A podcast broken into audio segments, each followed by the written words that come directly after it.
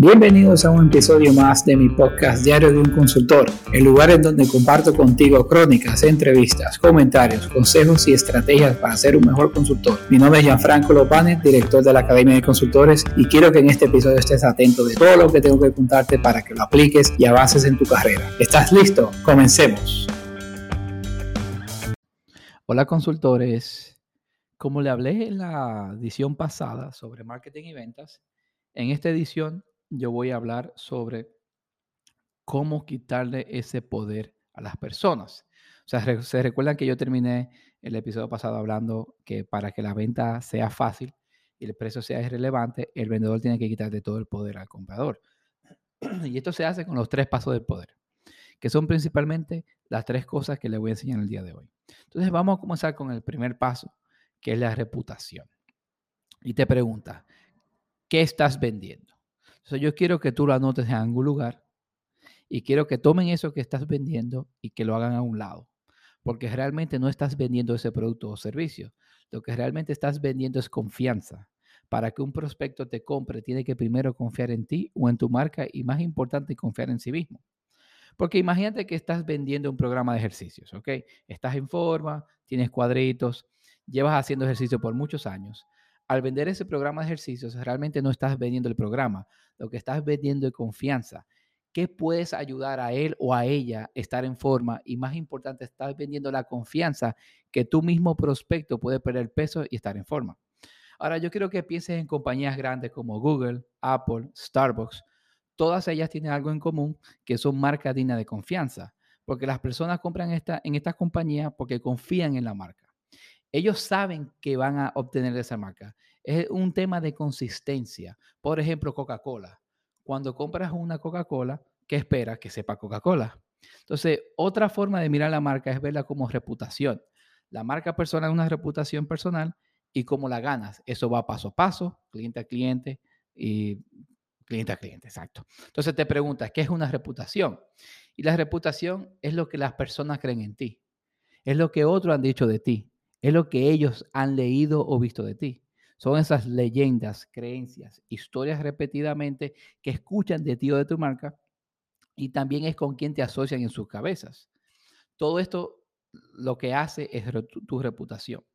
Esto puede ser creado, lo que te digo es que no lo dejes al azar, tienes que elaborar tu reputación de manera, intencional y tienes que ver qué, qué, dicen sobre ti mismo, o sea, qué dices tú también sobre ti mismo, qué quieres que otros digan sobre ti, ¿Qué historias quieren que las personas hagan sobre ti o sobre tu marca?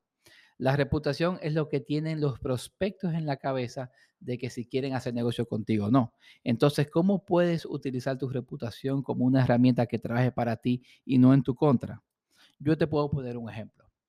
¿Has escuchado del hombre más interesante del mundo? Es un anuncio muy interesante. Eh, tú sabes que realmente no es, un, no es el hombre más interesante del mundo, porque es, un personaje, es un actor y que fue creada por esta marca que es X, eh, que es el hombre más interesante del mundo. Puede ser así, y, el que bebe esa cerveza eh, debería ser una cerveza muy interesante, porque es chula, porque es el hombre más interesante del mundo. Entonces yo te hago la, la siguiente pregunta. ¿Cómo quieres que te conozcan? ¿Qué quieren que las personas recuerden de ti? ¿Cuáles son esas cuatro o cinco palabras que quieren que digan de ti cuando estás cerca? Entonces vamos con la número dos, el, tercer, el segundo paso, perdón, la autoridad. ¿Qué significa autoridad? No, autoridad significa no ser cuestionado. Por ejemplo, si estás manejando en la carretera eh, y te pasaste del límite, ¿ok? Y te para una policía, ¿ok? El, policía se monta, te toca la ventana, te pregunta por tu licencia de conducir y los documentos del, del vehículo. Eso es una autoridad. El policía usa las leyes para ejercer una autoridad.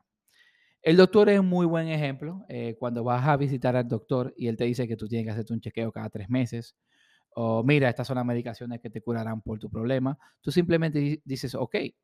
Muy rara vez, o yo creo que nunca decimos que no, que no, que vamos a operar nosotros mismos o cualquier otro tema de llevarle la contraria al doctor.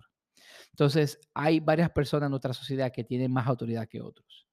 Entonces, nosotros como vendedores de nuestros servicios tenemos que ver cómo crear esa autoridad antes de hablar con el prospecto o la manera, y, te digo que la manera es muy simple.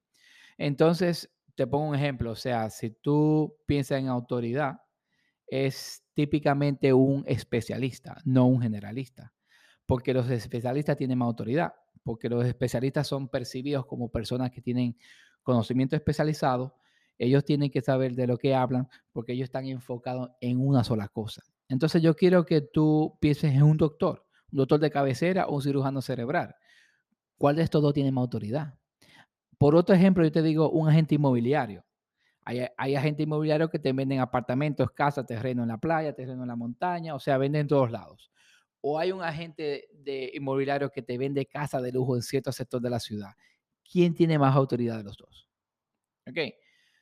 Entonces, hablo sobre prescribir y vender. Cuando estás vendiendo con, cuando estás hablando con un prospecto, no le digas, cómprame esto o cómprame aquello. Mejor tú haces la prescripción como un doctor. Eso yo siempre lo digo. Sé un doctor, que, escríbele. Pregúntales cuáles son sus problemas, con qué ha estado luchando, cuáles son sus frustraciones. Y tú simplemente le haces la prescripción. Es exactamente lo que hace el doctor. ¿Cuáles son tus problemas? ¿Cuáles son tus metas? ¿Qué te impide llegar a donde quieres llegar?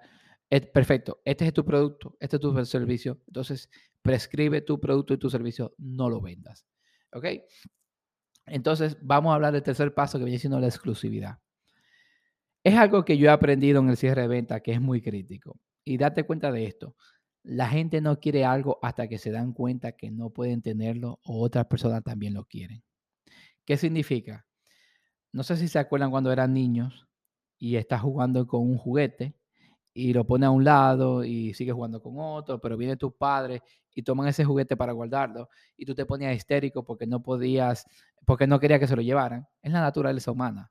Entonces no queremos algo, hasta que nos damos cuenta que no podemos tenerlo o que otra persona lo quiere. Entonces la pregunta es, ¿cómo puedes ser más exclusivo? Entonces hay, un, hay un, dicho que dice que nadie va al pie de la montaña para hablar con el viejo sabio. Tiene que haber un proceso. La manera que hacemos esto es el en el negocio es muy sencilla. Entonces, en este proceso, tú lo que haces es que eh, los prospectos tienen que llenarte una aplicación para poder comunicarse contigo. En vez de que cualquier cliente pueden tomar el teléfono y llamarte a cualquier hora y hablar inmediatamente contigo. Si quieres hablar conmigo, tienes que crear ese proceso de aplicación, tienes que hacer una lista de espera y eso crea exclusividad.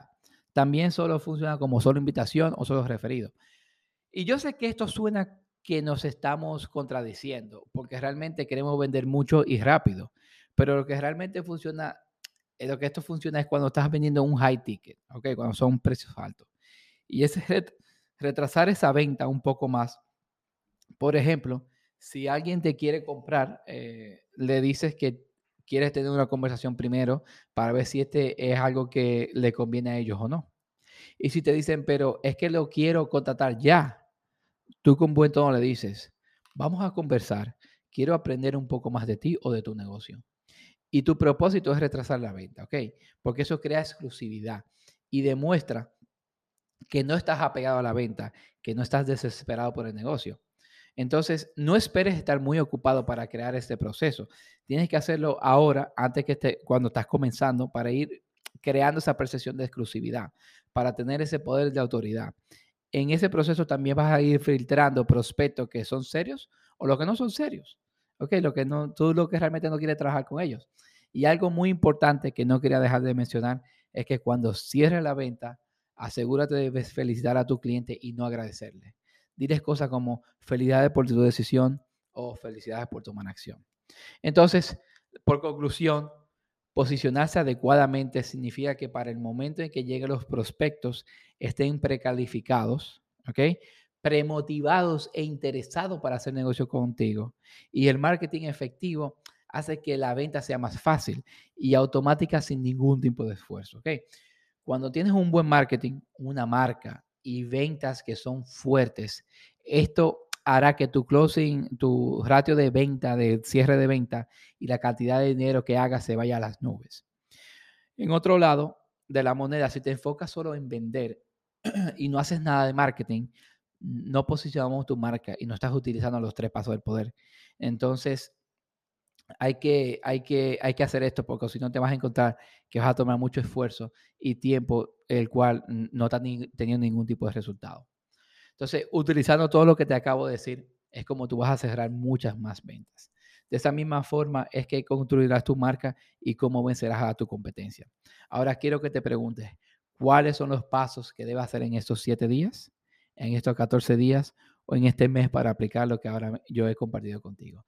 Entonces déjame saber en tus comentarios y nos escuchamos en la próxima. Y hasta aquí lo que teníamos preparado para este episodio. Espero que implementes todo lo que has aprendido y que te sirva para ser un mejor consultor. Si te ha gustado el capítulo de hoy, dale a me gusta, comparte y comenta. Así podremos llegar y ayudar a más profesionales como tú. Te esperamos en el próximo episodio y hasta entonces, nos vemos en las redes.